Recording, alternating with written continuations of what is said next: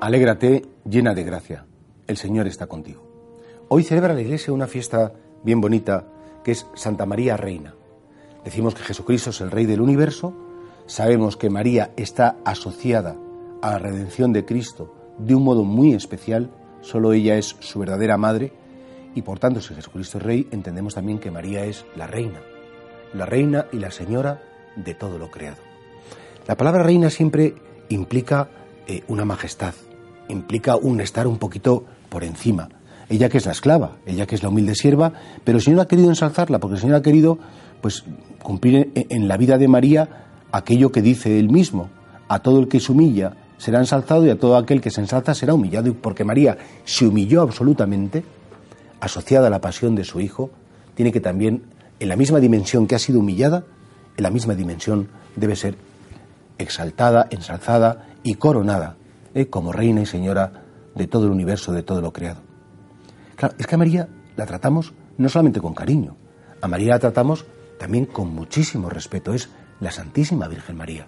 Y en muchos lugares, en muchos pueblos, eh, la devoción a la Virgen significa, bueno, pues, pues que nosotros la tratamos como, como la criatura más delicada, como la criatura más bella. Es manchar el nombre de María, estropear el nombre de María es, es como manchar lo más, lo más limpio, lo más bello.